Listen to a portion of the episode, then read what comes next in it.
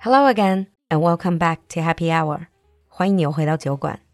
Even though we're officially in the year 2020, to many Chinese, it still kind of feels like the end of a year rather than the beginning of one, because we still got the Chinese New Year to look forward to. Around this time of the year, many people would start to reflect on what has happened throughout the year. People who are working would look back and take stock of what they have achieved, their career development, and prospects. And when many of us talk about our jobs and our career, one of the most frequent topics would be our bosses.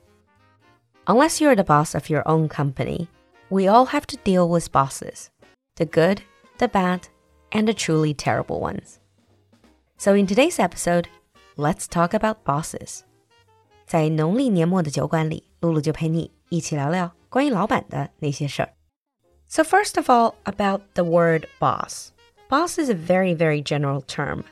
Chances are, when we're talking about them, we don't really call them bosses. We're likely to use the words such as supervisor. Supervisor means someone who supervises. 就是主管、上级这样的感觉。but this word is becoming less and less popular nowadays because it has the meaning of supervision. It's kind of like they're watching over you.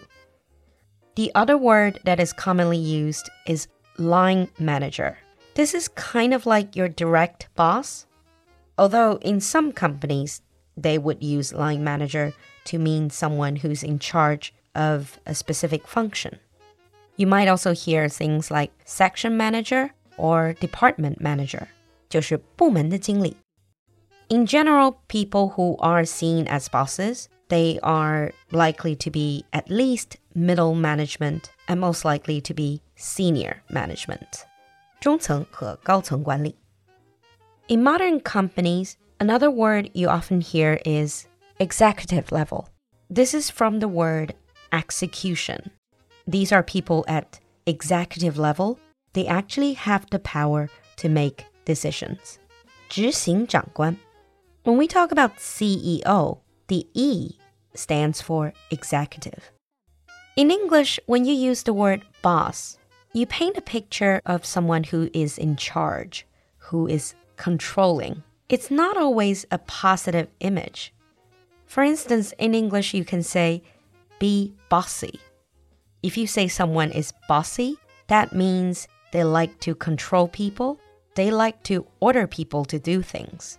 有这种喜欢指挥人的感觉. For example, you can say he has a very bossy wife. See, here bossy doesn't mean the actual boss. It just means having boss-like qualities. You can also use boss as a verb. To boss people around means to order people around, to keep ordering them to do things.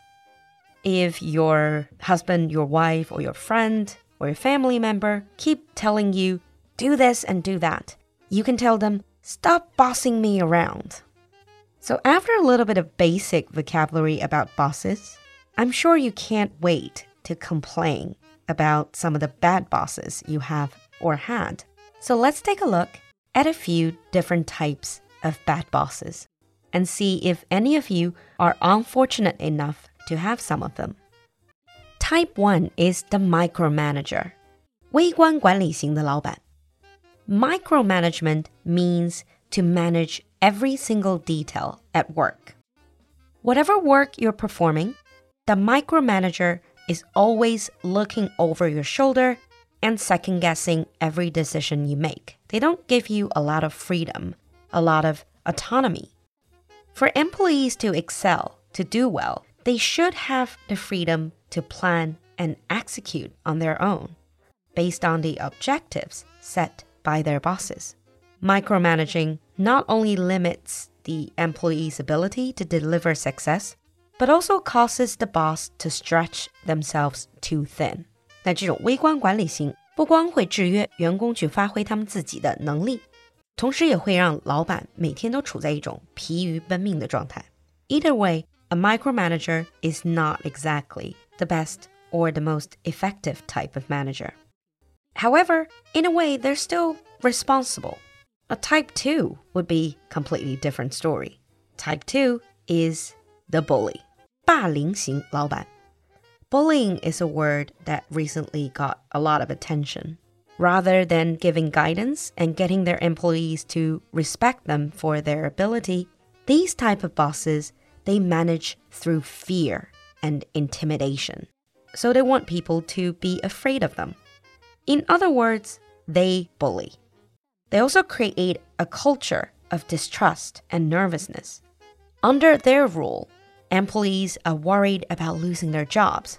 Office politics 就这种办公室里的政治斗争 begin to dominate employee performance when people focus more on choosing the right side rather than actual work. Type number 3 is the narcissist. 自恋型老板. These type of bosses, they're always about me, me, me, me. They are endlessly self centered. Everything is about them and not the people they manage or what is going on in their employees' lives. It is never about the team, but rather all about how good they look.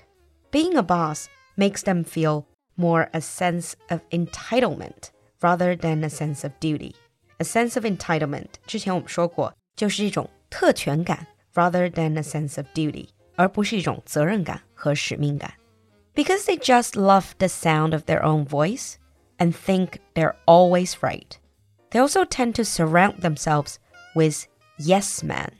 This expression in English, yes man, means the type of people that will always say yes boss, yes boss, yes boss. So they will always agree with their bosses and always try to suck up to their bosses and worship their every word.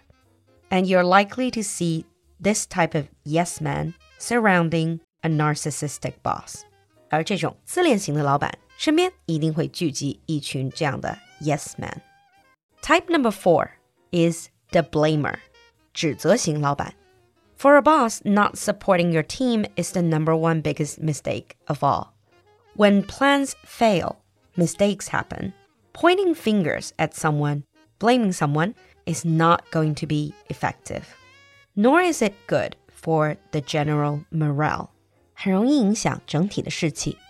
Everyone makes mistakes. Good leaders minimize the damage by looking for solutions, whilst bad ones focus on the blame.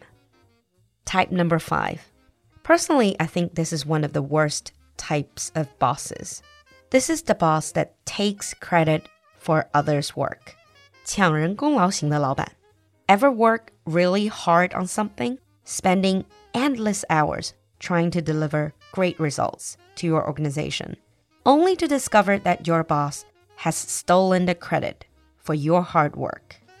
Stolen the credit 是指的抢了某人的功劳. If so, then you have one of the worst types of bosses. Taking credit for employees' hard work is a shameful act that will dampen any motivation employees have in their career. This type of bosses also tend to use their employees as pawns for their own success. So they will use you to advance their own career. 基本上就是把员工当炮灰、当阶梯来实现自己的职场提升。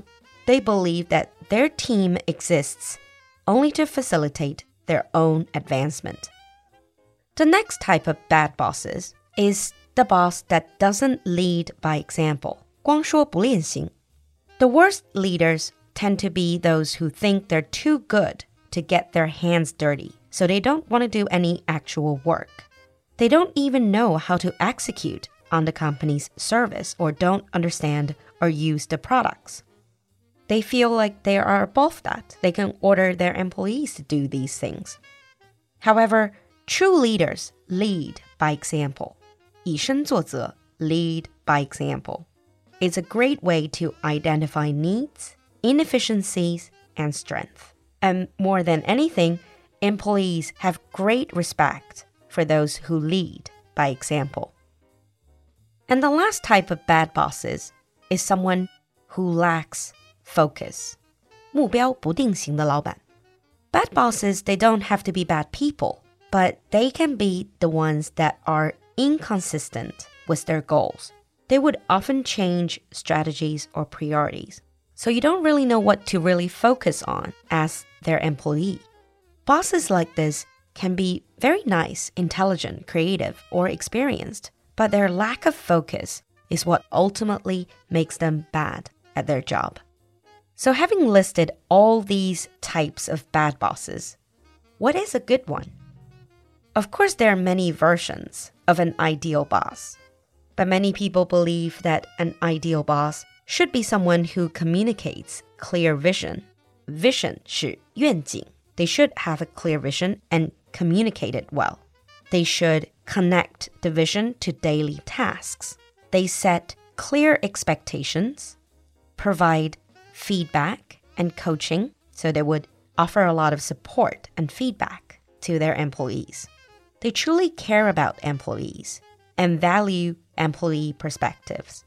They also put a lot of effort into promoting team development and reward good performance. While doing the reading for today's program, I've read this short summary about bad, good, and great bosses. I think it has a lot of truth in it. It says, bad bosses try to mold others into what the boss believes their employees should be. 不称职的老板通常是依照自己的意愿去改造每个员工。Good bosses identify people's strength and put them in a position to use those strengths. 而一个称职的老板，则是能认清每一个员工的长处，并对这些长处加以利用。Great bosses have empathy and emotional intelligence about what people care about instead of projecting what they care about onto their employees. They want to elevate employees to achieve their maximum potential while respecting what they care about. 而一个真正出色的老板会有足够的情商和同理心，去了解每个员工自己的内心驱动力，帮助他们释放最大的潜能。So on that note, let's wrap up today's episode. What kind of bosses do you have? Any good, bad, funny, or bizarre experiences? We would love to hear your stories. 等着你在留言区的分享和吐槽。will see you next time. Bye.